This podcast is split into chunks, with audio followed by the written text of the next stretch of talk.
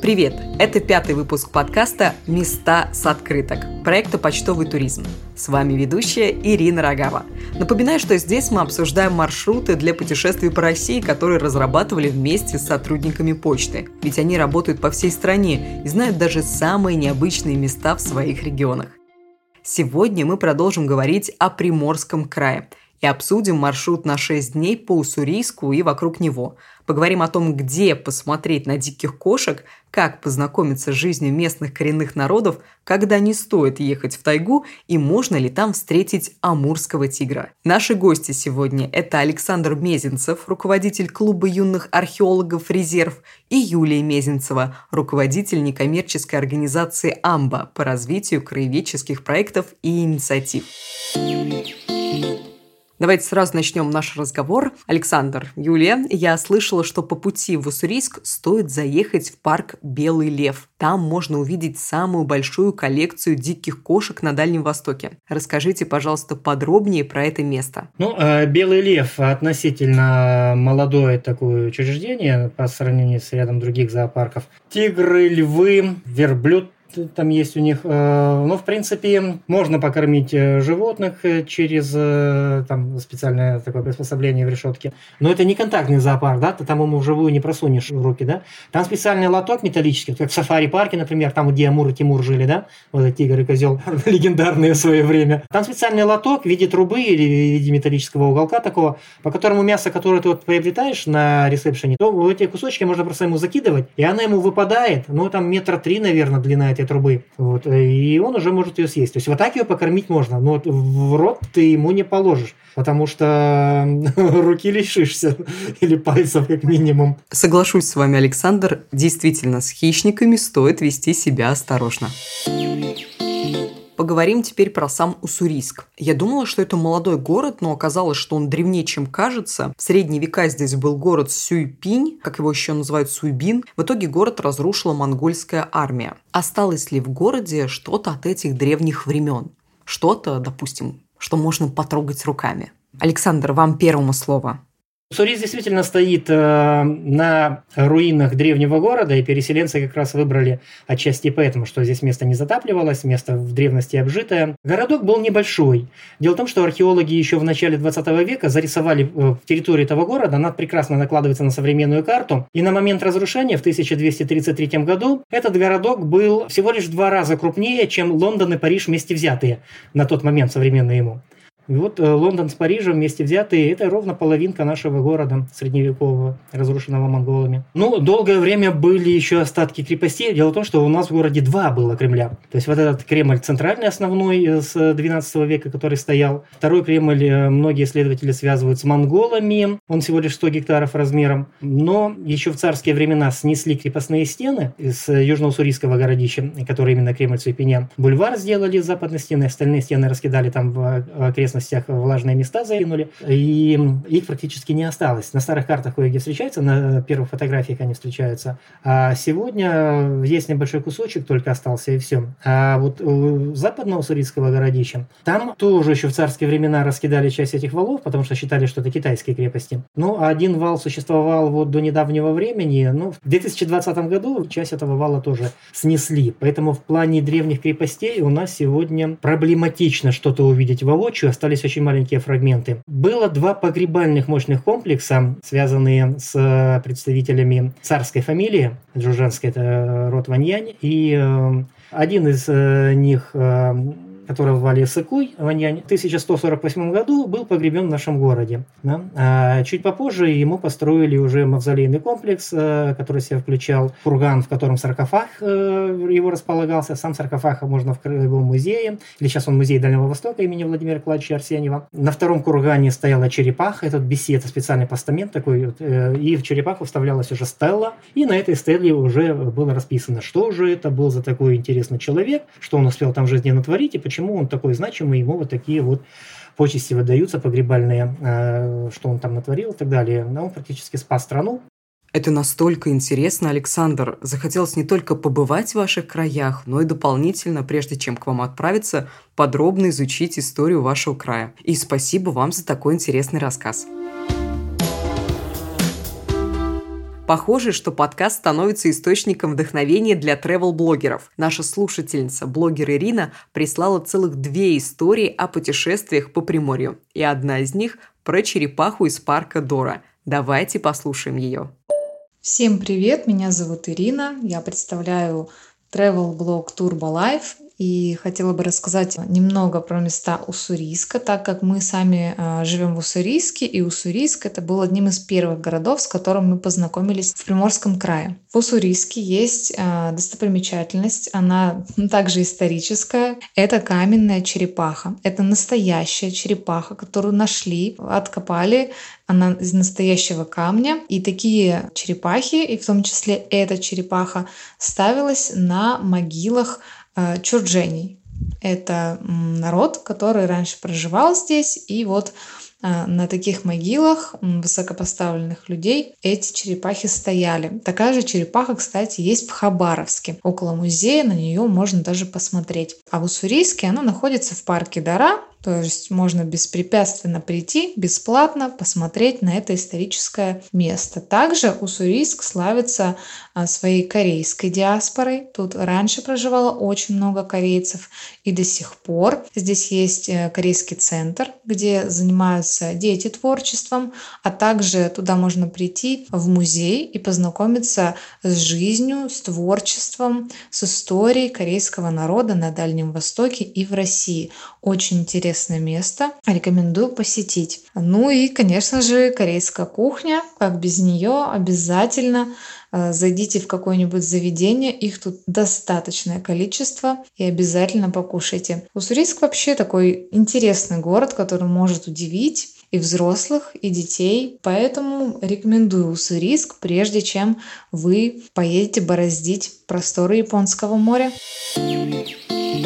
Складывается ощущение, что черепаха – это негласный символ уссурийска. А на что еще стоит обратить внимание? Юля, хочу теперь у вас спросить. Ну, у нас, конечно, наша территория всего один раз практически в истории подверглась таким разрушениям. Да? У нас не было Великой Отечественной войны на нашей территории. У нас была Манцевская война, это наша внутренняя локальная война на территории Приморья, ну тогда еще по-другому называлась. И вот гражданская война, она сто лет в этом году как закончилась, да, и у нас как раз вот большие-большие исторические пласты связаны с партизанским движением. И вот на Слободе стоит такой паровоз, по легенде, в нем был сожжен наш революционер Лазо Луцкий. И у нас еще есть такая территория, село Баневурово, рядом с которым тоже известный такой наш революционер, партизан, по которому был снят фильм «Сердце Баневура». Он там захоронен, стоит ему памятник. Это герой гражданской войны, у которого капелевцы и японские интервенты вырезали сердце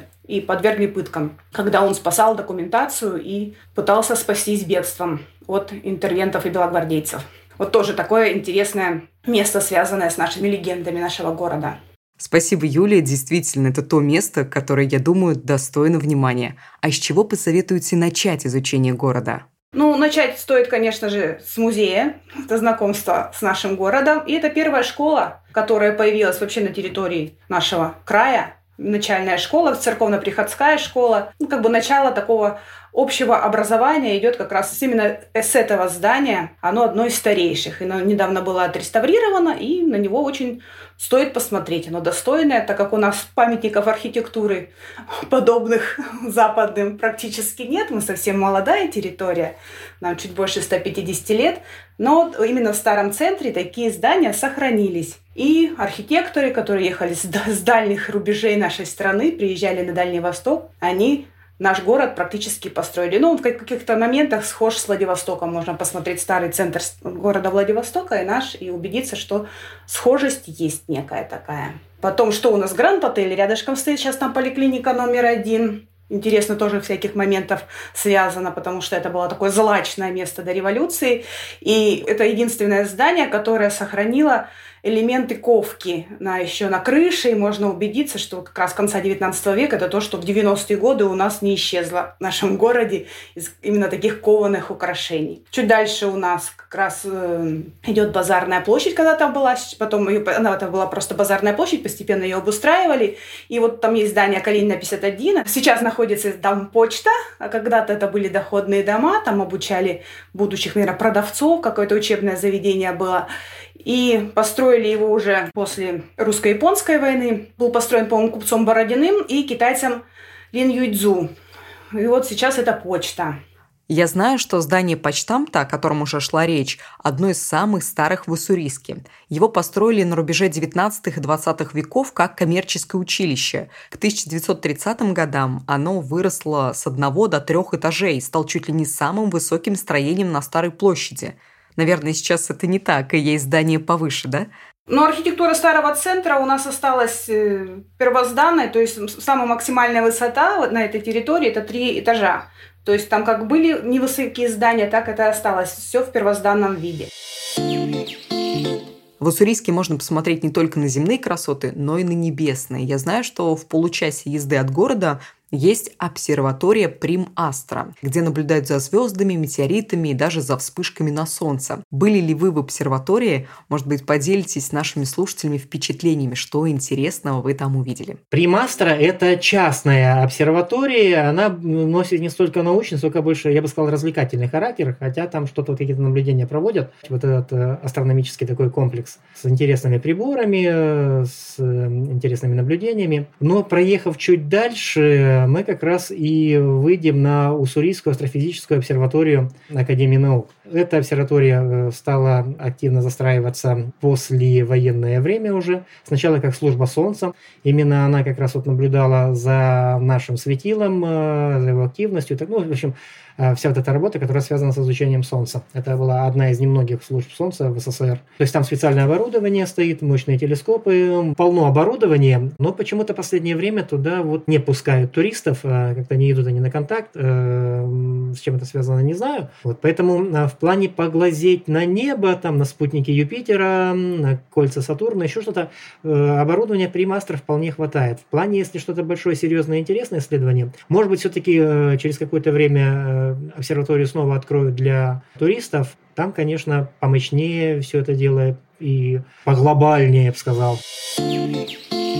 Мы уже говорили о том, что на месте Уссурийска располагалось средневековое государство, но эти места еще более древние. Люди жили там задолго до нашей эры. Посмотреть, как они жили, можно в ландшафтно-историческом парке «Изумрудная долина».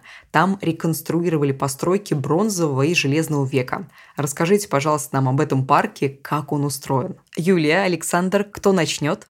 Ну, э, давайте я начну. Вход в парк или витрина парк – это все-таки русский деревянный острог. И парк «Изумрудная долина» у него две миссии. Да? Это а, популяризация истории и а, популяризация единения культур Востока и Запада. За Острогом э, начали строить древнеприморский сектор. То есть в парке есть экологический сектор, есть э, сказочный лес, отдельный сектор такой. В 2011 году была проведена церемония приглашения, тогда был год черной змеи. Поэтому вот у нас есть как бы резиденция Деда Мороза, да, а календарные животные, тот самый вот тигр, дракона, там лошади, козы и так далее. Почему-то в России бомжует. То есть у них нет своей резиденции, Хотя вот все календари средневековые, которые мы находим, это, мы поэтому эти, по этим календарям жили и Бахай, и Золотая империя Джорджани, и в более поздние времена, да и до сих пор. Вот. Э, для нас китайский Новый год, как его называют здесь, Восточный Новый год, он тоже праздник, мы его тоже празднуем. Поэтому вот была проведена церемония приглашения черной змеи, и как бы с этого времени Изумрудная долина, кроме того, позиционируется как э, дом животных восточного календарного цикла. А в плане истории там начали строить э, жилища в неолите, ну, есть э, палеолитическая деревня, семь деревень было заложено. То есть палеолит, неолит, э, бронзовый век, железный век и средневековый Махай, Бахай, Джорджани. Не сразу все одновременно все разными деревнями начали строить. То есть в палеолите. Сейчас самая такая продвинутая палеолитическая деревня. Там выкопана пещера сделана. Есть разнообразные статуи. Выглядывающий из болота мамонтенок изюмка. Вот, э, здесь целый народный конкурс был на имя. И, в общем-то, вот выбрали изюмку. Очень захотелось посетить парк и посмотреть на изюмку. И правильно ли я поняла, что парк разделен на несколько отсеков, в каждом из которых представлен определенный век? Да? Давайте представим, что наши слушатели вообще ничего не понимают о парке, что он представляет собой, как там ориентироваться. Давайте поможем слушателям воссоздать в своем воображении этот парк. Юлия, я думаю, что вы нам в этом поможете. Ну да, он зонированный, это, этот парк, да. На, на входе мы погружаемся в историю нашего древнерусского государства. Там воссоздан дом из Ладоги, да, нашего первого поселения. То есть это действительно смесь Запада и Востока, такая связь, плотная связка, да. История нашей приморской территории, потом начинается целая зона. В центре возвышается красивенная очень скульптура высокая Порт-Артурской Божьей Матери.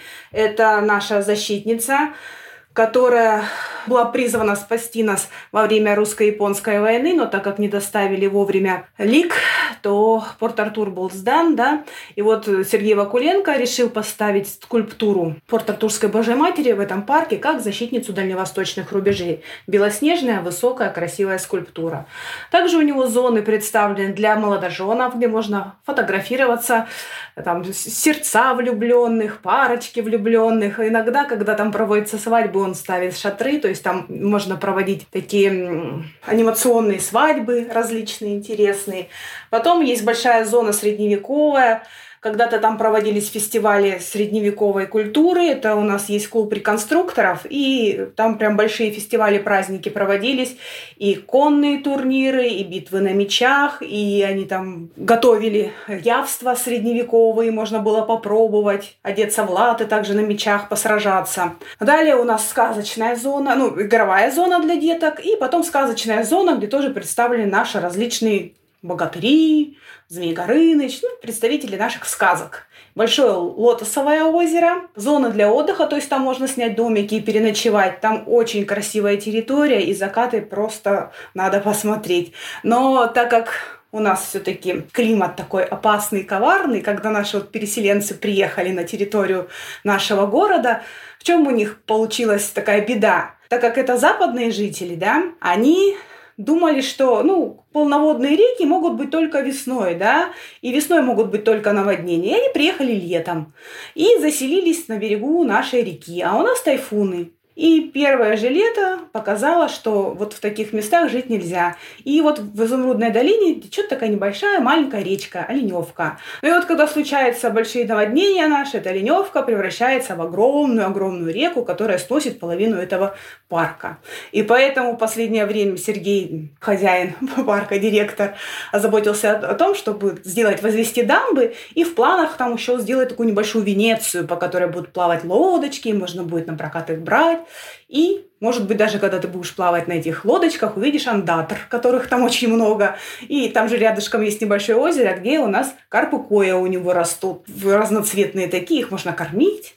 И рядом большая-большая фестивальная площадка, большая сцена под открытым небом, где можно, начиная, наверное, с Масленицы, когда там проводятся такие гуляния, регулярно посещать какие-то такие большие мероприятия. Изумрудная долина – такое шикарное место для фотосессий. И вообще наш Уссурийский городской округ, он такой уникальный в том плане, что у нас пять территорий, и каждая территория, она дает свой какой-то удивительный ландшафт.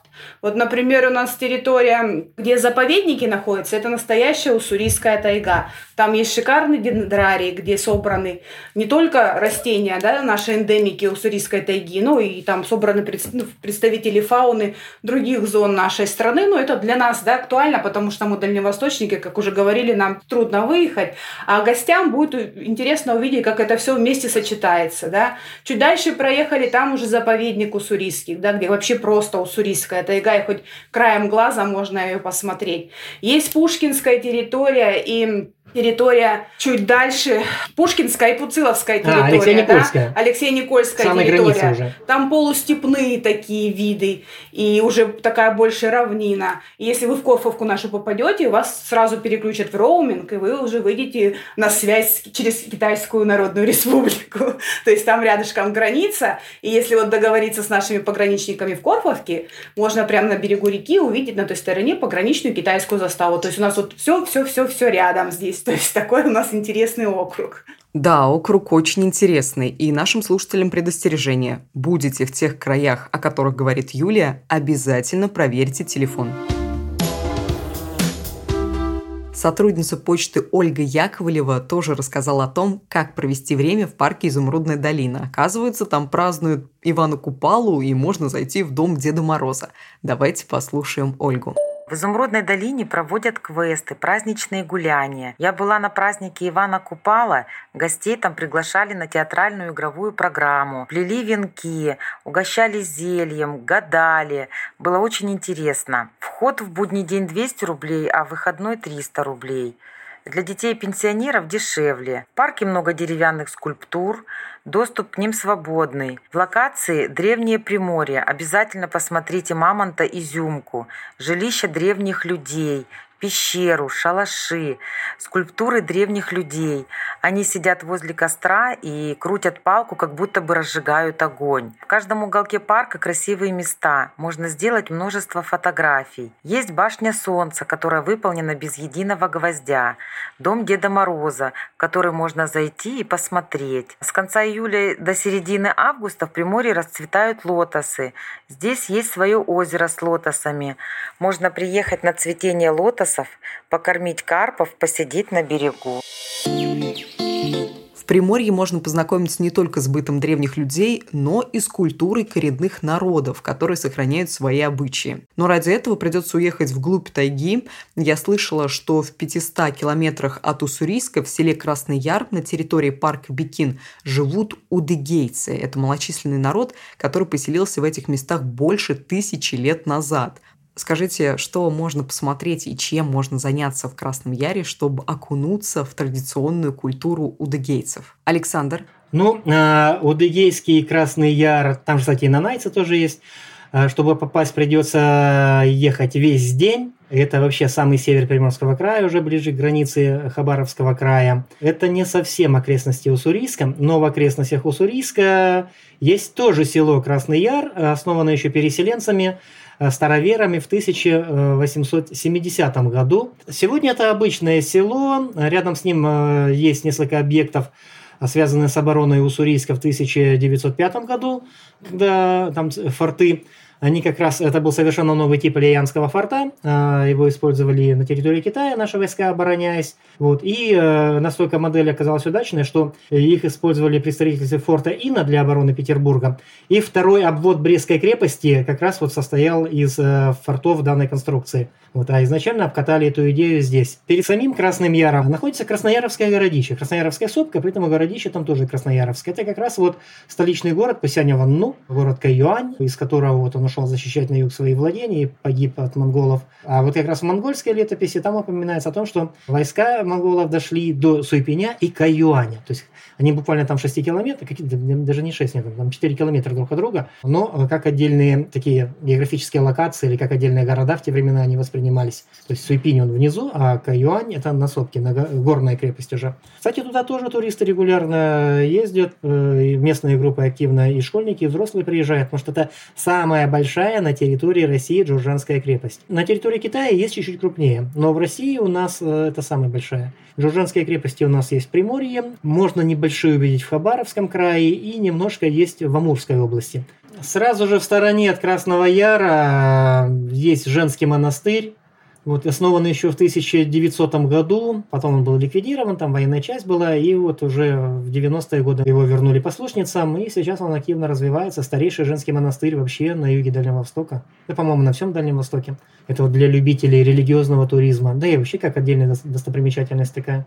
Там же за Красным Яром есть Барановский вулкан. Это такой единственный в России вулкан, разрезанный рекой пополам. Где-то примерно 12-14 миллионов лет назад э, он извергался активно. Около миллиона двести лет назад река Раздольная, тот самый Суйфун, да, или в джуржанское время Суйпинь, название реки это, и название реки, и название города. Произошло поднятие Харульской возвышенности, и раньше он тек в озеро Ханку, а теперь он начал себе новое русло прорезать, вышел э, в систему небольшой речки Борисовки, и э, большое количество воды, оно э, прорезало себе более крупное русло. И так получилось, что на пути стоял этот вулкан, и он его разрезал просто пополам. То есть мы там, как вот в учебниках рисуют строение вулкана, но здесь вулкан не такой не пирамидальный, а плоская вершина, покровное извержение. То есть, когда трещина размыкалась, и через эту трещину огромные объемы лавы вытекали. Но в середине вот это жерло, оно четко видно, такое красное, там серая лава и так далее. В принципе, если мы наберем в интернете Барановский вулкан, мы вот этот разрез с разных углов там увидим. Очень живописный каньон сбоку идет, к нему поднимается через такое прям ущелье. Наверное, из сказок там Симбада, путешественника или еще откуда-то там из «Тысячи одной ночи». Э, маленькие живописненькие водопадики там. Ну и когда уже через этот каньон поднимаешься наверх, очень интересный вид э, на окрестности. А памятник, кстати, не только геологический, он и археологический, потому что там неолитическое поселение есть. Он еще и исторический. Как раз во время русско-японской войны один из опорных пунктов располагался на этом вулкане, и э, следы этого укрепления видны. Более того, там раньше была пещера, в которой э, были наскальные барельефы, но они были разрушены во время Великой Отечественной войны, когда вулкан э, подрывали, добывали пемзу на нем, чтобы понтоны заполнять. В Владивостоке делали понтоны и отправляли на фронт. Ну, мосты, да, плавучие. Вот. И поэтому пещера тогда обвалилась. Сегодня э, только сохранились рисунки ну, э, этих наскальных горельефов, и все, вживую мы их не увидим. Но вот эти шурфы, куда закладывали заряды, они еще сохранились. И, в общем-то, на вулкане можно увидеть и события 14 миллионов лет назад, и события буквально вот там 80 лет назад. Давайте теперь поговорим про тот Красный Яр, который далеко расположен от Уссурийска, и до которого нужно добираться целый день. Что там можно посмотреть, что там есть для туристов? В Красном Яре э, ну, несколько объектов. Да? Есть памятник Дерсу Залем тот самый друг Арсеньева, с которым он там много где лазил. Проводится ряд событийных мероприятий, то есть разнообразные праздники по восточному календарю, э, по их национальному календарю. И вот мы собирались сейчас вот 6 августа к ним съездить туда, но вот эти дожди, которые шли, они сильно подняли уровень Бекина, и нас предупредили, что мероприятие отменяется, потому что там, где ставится обычно лагерь туристов, палаточный лагерь, оказалось все затопленное, очень, из-за этого очень много мошки развелось, и поэтому ну, в этом году просто не можем провести. В этом году действительно, кстати, какие-то такие странные дожди идут, вроде еще не тайфуны, а прям заливает капитально. Про природу мы, конечно, еще поговорим, но хочу вернуться к местному населению. Кстати, я слышал такую забавную историю. В 1957 году удыгейцы переезжали в Красный Яр из села Сиин и забрали с собой целое отделение почты. Это было бревенчатое здание, так что его разобрали и сплавили по реке отдельными бревнами, а потом собрали на новом месте. И поскольку это было одно из первых зданий в новом поселке, там бурлила жизнь. Играли в шахматы, обсуждали новости и все такое. А, в этом ничего удивительного нет. когда в хрущевские времена шла политика укрупнения сел, да, э, ликвидация так называемых неперспективных сел, жители не только часто уезжали с собой, но они иногда забирали свои здания. Поэтому неудивительно, что вполне могли точно так же переправить э, все что угодно, и почту, и больницу, и школу. А вот история с почтой действительно очень интересная, потому что это э, связь, коммуникация, да, во времена отсутствия сотовых телефонов. Почта, она же, ну, это, это связь с миром, это все. Это газеты, это письма, это открытки, телеграммы. И поэтому нет ничего удивительного, что люди перетащили с собой именно почту. Не только там больницу и школу, думаю, но и почту. То есть это, ну, для них это значимо и важно было. Вообще в Приморье много отдаленных сел, и сотрудники почты рассказывают, что доставка отправлений там устроена очень непросто. Например, в село Дальний Кут можно добраться только на пароме, а если не успеешь, все, надо идти пешком по подвесному мосту над рекой – а еще движению может помешать погода, дожди или тайфуны, например. Поделитесь, пожалуйста, советом, как и на чем путешествовать по Приморской тайге. Юлия, давайте вы расскажете об этом.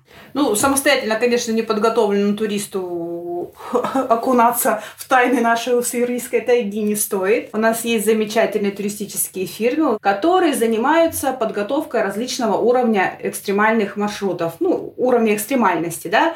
Есть э, маршруты, которые пешие, длительные, но могут их пройти и 80-летние женщины. Как-то я бывала в такой экскурсии, где проходили с нами женщины довольно-таки почтенного возраста. Есть у нас вплавляются на байдарках, да, то есть надо обращаться в определенные специализированные фирмы, и все ваши желания вам осуществят. Есть тур, который вы можете обратиться, и вам, например, организуют путешествие в тайгу, но где будет труднопроходимый транспорт, вас до определенного места довозят на простом автомобиле, да, потом вы пересаживаетесь в шишигу, да, как называется, это такой советский транспорт, где может она только пройти, и вы потом какое-то количество времени едете по труднопроходимой тайге, и потом высаживаетесь и можете покорить гору или попасть в какую-то пещеру или еще куда-то. Слушательница Ирина рассказала нам еще об одном любопытном месте – острове Аскольд, до которого можно добраться из Владивостока и Находки. Там найдутся развлечения и для любителей тюленьего отдыха, и для активных туристов. Давайте послушаем. Хотела бы рассказать о нашем полюбившемся месте. Это остров Аскольд, а, который находится в Приморском крае. Мы были там однажды, но этот раз запомнился нам очень надолго. Изначально мы добирались туда на катере. Это отдельное удовольствие. Обязательно всем рекомендую, а, потому что есть прекрасная возможность увидеть ларк. А, ларги — это тюлени, соответственно. Нам повезло их увидеть. Они выглядывали из моря и, так сказать, передавали нам привет. Остров Аскольд — это очень э, интересный исторический остров, э, так как там очень много военной техники заброшенной, а также там есть целых два маяка. Сначала был построен один каменный, позже был построен уже более современный из металла. Сейчас, насколько я знаю, ни один маяк не работает, поэтому это, так скажем, э, историческая достопримечательность. Также э, на острове есть прекрасные, красивые э, бухты, в которых можно отдыхать, в которых можно купаться.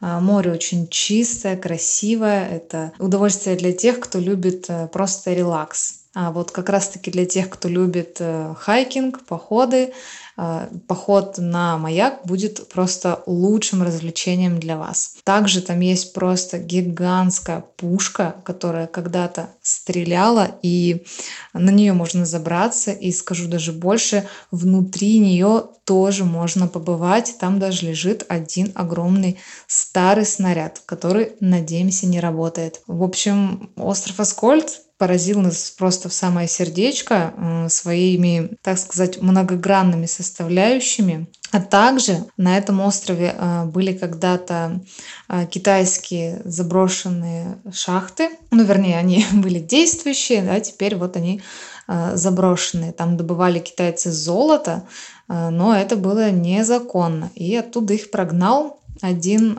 очень уважаемый человек, который там стал разводить э, оленей. То есть э, этот остров прямо так и называли – Оленей остров. Там было очень много оленей. Также этот остров очень изобилует э, различной другой флорой и фауной. Так что если будете добираться до маяка, будьте осторожны, в траве находятся змеи. Об этом предупреждают турагенты, которые, собственно, и водят на этот остров. А, на этот остров можно попасть из Владивостока с туром катерным и также даже из Находки. Так что если вы отдыхаете в стороне Находки, без проблем вы также сможете попасть на остров Аскольд. И напоследок давайте поговорим о национальном парке Бикин. Говорят, это лучшее место, чтобы исследовать дикую природу Приморья. Он расположен далеко от города и вообще от цивилизации. Расскажите, ради чего стоит туда добраться? Это еще глубже дальше в Приморье. Э, это как раз севернее Востока, через перевал, если там перейти, это уже бассейн реки Бикин. То есть еще больше глухомань. И там сохранили как раз, вот почему парк был создан, для того, чтобы сохранить э, национальный образ жизни для удыгейцев, где они могут э, охотиться, как их предки. И это можно, кстати, на себе попробовать. Э, для туристов такая же услуга есть. Это э, нетронутая природа, и в свое время, там э, в 90-е годы, э, удыгейцы на Бикине, чуть, да не чуть ли, там тогда они с оружием выходили, для того, чтобы отстоять свои угодья, чтобы не дать их э, под лесозаготовки когда со стороны светлой, со стороны моря вот туда начали переваливать. Все это вот как раз э, все эти причины привели к созданию, ну там масса причин, да, один, одна из них привели к созданию национального парка. И э, вот идейцы, вот, э, вот эта вот общественная инициатива, которая э, в их э, среде родилась, очень много э, жителей вообще Пожарского тогда района поддержало людей, для того, чтобы сохранить вот такой вот резерват, куда не лезла бы современная цивилизация, современные лесозаготовки и все остальное, где можно было бы увидеть такую тайгу, которую видели наши дедушки-прадедушки, когда приехали в Приморье, которые видели пра-пра-пра-пра-пра-пра-пра у дегейцев 500 лет назад, 1000 лет назад, а там, или 3000 лет назад. И вот э, в национальном парке Бикин это действительно все можно увидеть и самому погрузиться в ту тайгу и в ту эпоху практически. Я знаю, что парк находится в долине реки Бикин. А есть ли речные маршруты по нему? На чем можно их пройти? А туристам предлагают э, катание, скажем так, э, или переброску от места к месту именно по реке, потому что в тех местах даже не везде есть дороги. А, но э, традиционные здесь э, либо лодки-плоскодонки, которым пользуются очень многие жители Приморья, вот. Либо различные вот эти вот э, лодки, которые в европейской части страны есть, вот эти вот заводские казанки, там, да, вот такого типа, ну, дюралевые лодки. Но хотя их не так много. Но для любителей экстрима и этнотуризма они используют э, свои национальные деревянные лодки.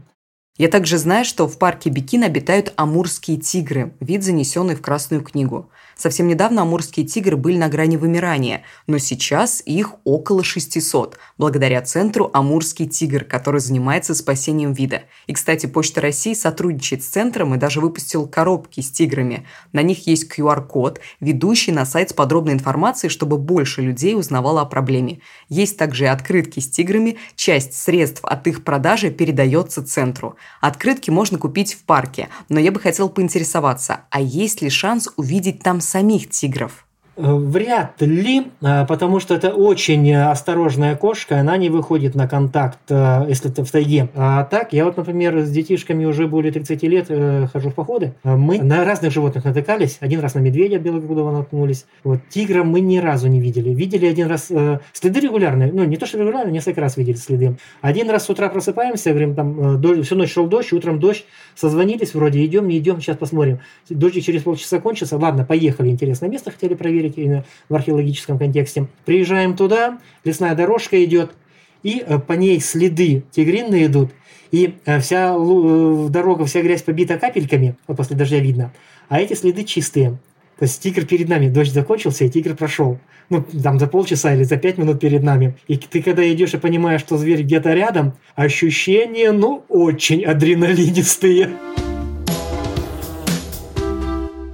И финальный вопрос к вам. Как вы думаете, почему всем стоит посетить Приморский край? Александр? Ну, во-первых, уникальная природа. Э, Манжурская флористая область э, в России представлена только в Приморье. Сочетание гор, э, морского побережья и с вот такой вот южной растительностью больше в Приморье мы нигде не увидим. Географически, да, это для нас Крым – это север. Э, Северное Приморье, оно на уровне Крыма лежит. Уссурийск, он уже гораздо южнее Крыма. Конкретно Уссурийск на одной широте с Флоренцией, пуля в пулю, если брать вот Италию. Но за счет того, что у нас э, холодное течение идет приморское с э, Охотского моря, у нас климат более характерный такой, ну, градусов на 10 севернее, если брать географически. Вот это, наверное, на данной широте, на этой планете Приморье это самое холодное место. Природа – раз. Необычная история, совсем не характерная для западной части России или для европейской части России. Два. Какие-то интересные архитектурные формы, да, то есть Владивосток город мостов с недавнего времени. Например, третий такой аспект, ну, некоторые другие архитектурные такие моменты. Юля, а что вы скажете? Но у нас очень прослеживается близость с Азией, и с Китаем, и с Кореей. И это очень хорошо видно и в нашем Уссурийске на примере исторических зданий, исторического такого переплетения судеб. И в архитектуре это видно, и в расположении улиц, что это как раз от контакта с китайской там диаспорой, базары, где были, да, китайские. Корейские села у нас были, и корейцы поднимали Приморский край, и некоторые села, село у нас есть Пуциловка, которая названа в честь Михаила Пуцила, который создал первый русско-корейский словарь, да, помогал корейским переселенцам. И у нас в Уссурийске есть китайский рынок, куда тоже стоит зайти, он такой своеобразный, и до сих пор мы в близкой-близкой такой связи с Востоком. Юлия, Александр, спасибо вам большое, что рассказали столько интересного о Приморье. Надеемся, что нашим слушателям тоже есть чем поделиться. Наш слушатель присылает свои истории о путешествиях по Приморскому краю в наш чат-бот в Телеграме. Ссылка в описании подкаста. Самые интересные истории мы включим в следующие выпуски. Напоминаю, что полные текстовые версии всех маршрутов, места из которых мы обсуждаем с нашими гостями, опубликованы на сайте проекта «Почтовый туризм» почта travel.ru. А чтобы не пропустить новые выпуски подкаста, подписывайтесь на него на Apple Podcast, Яндекс.Музыке и других популярных платформах.